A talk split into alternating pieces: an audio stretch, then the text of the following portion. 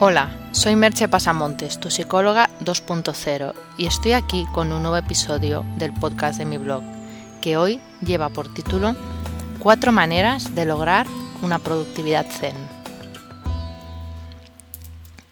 La vuelta de vacaciones nos empuja en cierta manera a replantearnos cómo enfocar el nuevo, llamémosle curso escolar, el nuevo periodo que se abre ante nosotros después del descanso vacacional de ahí el motivo de escribir este post y explicar qué es la productividad zen, concepto que obviamente me he inventado y que ya apareció en una interesante charla con los colegas de Hoy Negocios que podéis ver en, en un post de hace unas semanas.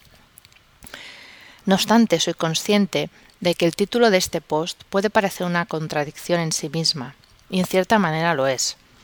La productividad la asociamos al hecho de hacer muchas cosas, conseguir metas y objetivos, llegar a un fin predeterminado. En cambio, el Zen, como ya expliqué en varios posts, tiene más que ver con el aquí y ahora, el estar en el momento presente y disfrutarlo, en hacer las cosas más por el placer de hacerlas que por el resultado que obtengamos de ello. Pero precisamente es por esa contradicción aparente que el reto para mí es juntar ambos términos y conseguir una productividad zen. ¿Cómo podemos conseguir una productividad zen?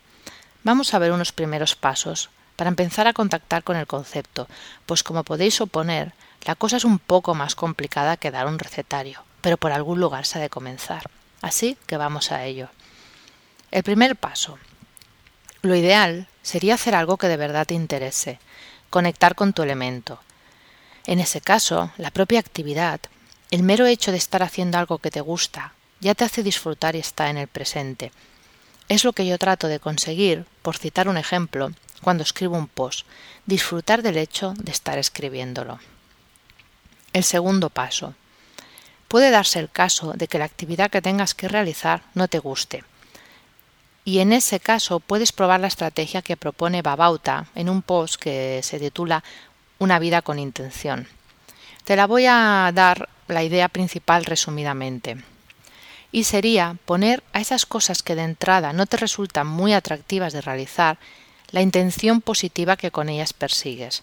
Por poner un ejemplo, si te toca hacer la comida, puedes pensar que en lugar de hacer un tostón, es un modo de alimentar a tu familia y hacerlos felices. Pruébalo con algunas cosas y verás cómo cambia totalmente la sensación que tienes al realizarlas. El tercer paso. Relativizar las metas. En realidad, el fin no justifica los medios. Los medios, el día a día, es el lugar en donde realmente vives. No vives en el futuro, en la meta lograda, sino en el ahora. No guardes toda tu dicha y felicidad para el momento de conseguir la meta, pues tal vez nunca lo logres.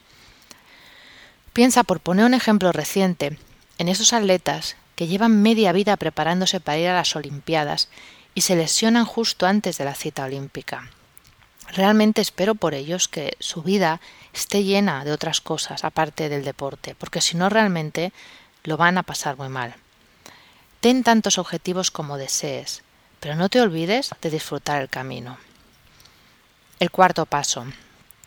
Crear unos hábitos que te permitan aprovechar los momentos de flujo para ser productivo. Este punto requeriría mayor explicación, pero de momento quédate con la idea de que un buen método de productividad requiere que te conozcas y sepas cuáles son tus momentos ideales para cada tarea. Algo hecho en el momento adecuado puede ser rápido y eficaz, y en el momento inadecuado un tormento. Si quieres puedes hacer una pequeña búsqueda en el blog y verás que hay varios posts que hablan sobre entrar en flujo, por si quieres repasar el concepto o no has oído hablar de él. Con estas pautas estos cuatro sencillos, aparentemente, pasos, puedes empezar a planificar un otoño de productividad zen, teniendo en cuenta sobre todo que se trata de disfrutar hoy, de gozar el presente y conseguir que las cosas sucedan de una manera orgánica y natural, y no de manera forzada, y que cuando llegue la meta sea un paso más en el camino, como un ligero remanso de paz en el lecho de un río, en donde te puedes parar a disfrutar un poco de lo logrado, para luego seguir caminando. Hoy te haré solamente una pregunta. ¿Te animas a probar la productividad zen?